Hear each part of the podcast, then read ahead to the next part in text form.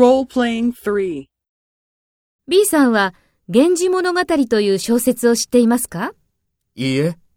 日本の小説ですか？ええ。紫式部によって書かれた小説です。有名なんですよ。そうですか。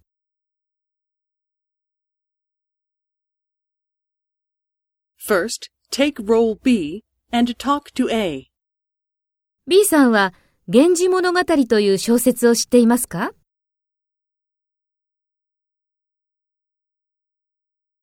ええ。紫式部によって書かれた小説です。有名なんですよ。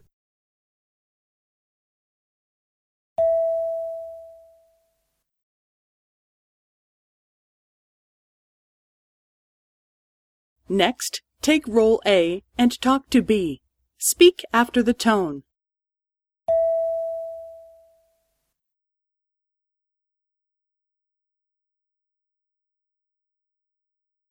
いいえ。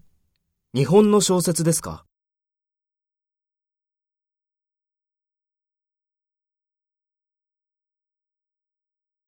そうですか。